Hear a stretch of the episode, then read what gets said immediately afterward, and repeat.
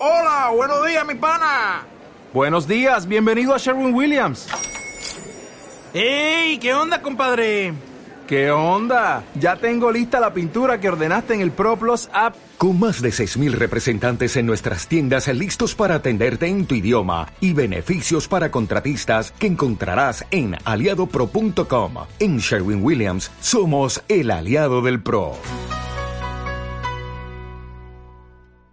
Bueno, eh, nosotras las mumalas, las mujeres de la madre latinoamericana, en realidad vemos con mucho optimismo eh, la movilización social que está generando, ¿no? Y la instalación de este nuevo 3 de junio y está repitiéndolo y está de alguna forma estando en la agenda, en la agenda popular, ¿no? En la agenda de la calle, en la agenda de los reclamos. Eso nos parece muy positivo, nos parece que se ha visibilizado muchísimo más el tema de un año esta parte Recordemos este, que eh, esto, esta, esta movilización fue originada en parte por el asesinato de Chiara, esa chica en Santa Fe, de 16 años, que fue, inclusive estaba embarazada, fue asesinada y enterrada en un patio, ¿no? Con complicidad del, novio y la familia de su novio.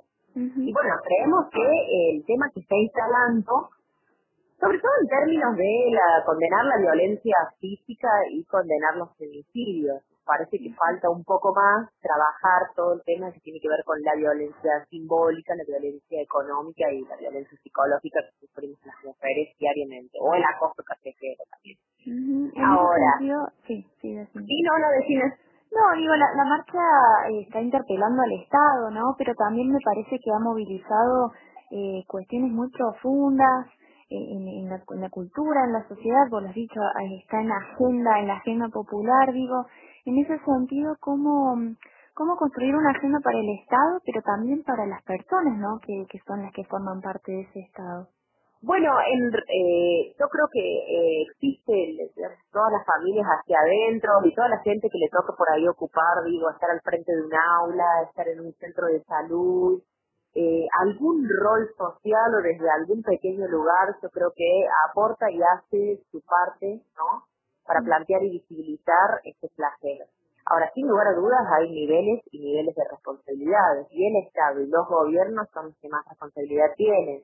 Por eso es que nosotros también este, marchamos y convocamos a esta marcha, ¿no? Hablándonos a nosotros mismos, pero sobre todo exigiéndole al Estado que sea garante de nuestros derechos. Porque nosotros las mujeres les tenemos enunciado los derechos, pero este, no se nos están cumpliendo, ¿no? El derecho a la libre circulación, el derecho a cobrar este, exactamente lo mismo por el mismo trabajo y la misma cantidad de horas y por supuesto todo lo que tiene que ver con esto de la violencia y los atentados hacia, este, hacia las personas.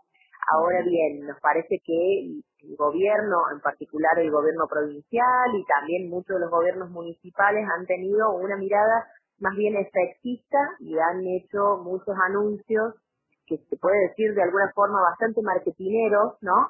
Porque casualmente se inaugura el primer refugio de Córdoba, que ha sido un reclamo de las organizaciones durante muchos años, se inaugura para un 25 de noviembre, por ejemplo.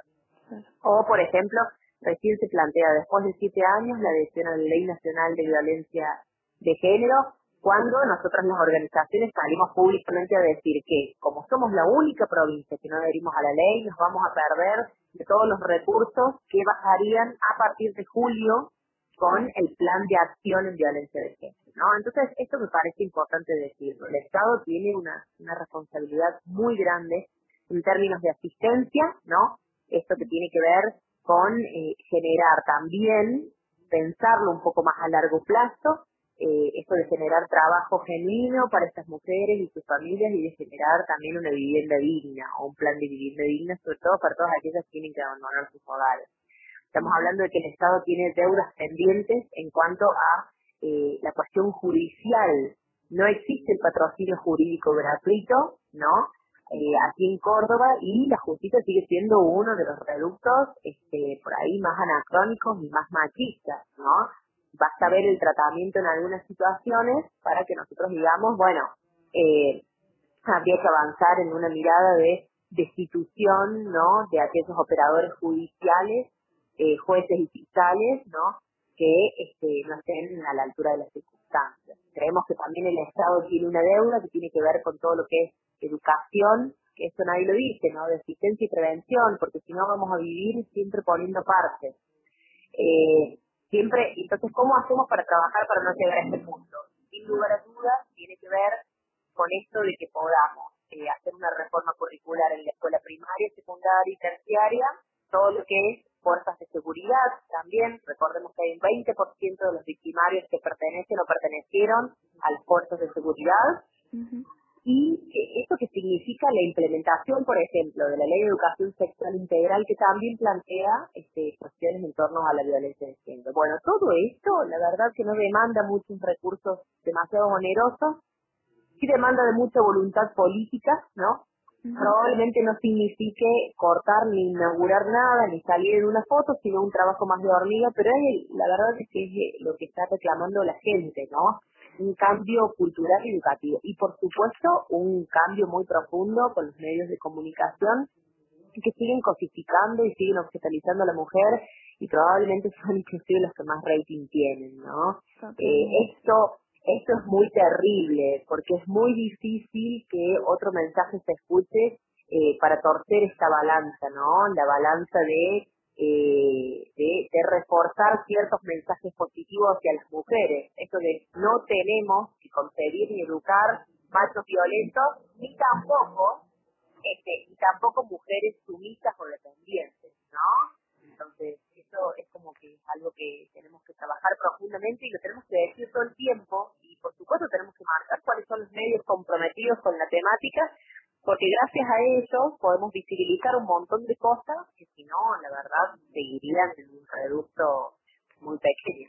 Leyena, mencionas eh, la, finalmente la adhesión de la provincia a la ley nacional, yo desde tu experiencia eh, más política y viendo también ¿no? que hay muchos municipios, como decís, que están intentando dar contención, bien o mal, digo, a veces con anuncios y a veces con políticas efectivas, digo, ¿cómo, ¿cómo se implementa esto o cómo lo ves en la provincia también? Bueno, nosotros aquí en la provincia tenemos un problema que es que, bueno, el miércoles eh, se va a tratar, este, es decir, eh, mañana se va a tratar eh, en la legislatura la adhesión a la ley nacional. Eh, entre paréntesis, esto se debería haber tratado un, hace un año, debería haber sido una de las funciones de la Comisión Legislativa en Género, este, y bueno, la verdad que esta comisión peca bastante de testimonial. Esa, esa adhesión a la ley nacional después lleva todo un proceso de, de adecuación de los procedimientos. Recordemos que la ley nacional contempla un montón de violencias que no están eh, estudiadas o contempladas localmente, por ejemplo, la violencia obstétrica.